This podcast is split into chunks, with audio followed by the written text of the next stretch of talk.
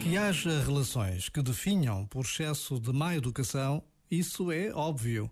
Mas também há relações que definham por excesso de educação. Ou seja, há relações que definham por excesso de máscaras sociais, por recalcamento de emoções difíceis, por negligenciar necessidades fundamentais. Pode ser tanta a educação que nos desconectamos do outro e de nós mesmos.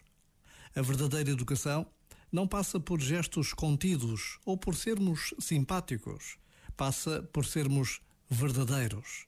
Isso pede uma consciência treinada, capaz de autoobservação, capaz de presença e empatia, capaz de diálogo e confronto, capaz de intimidade.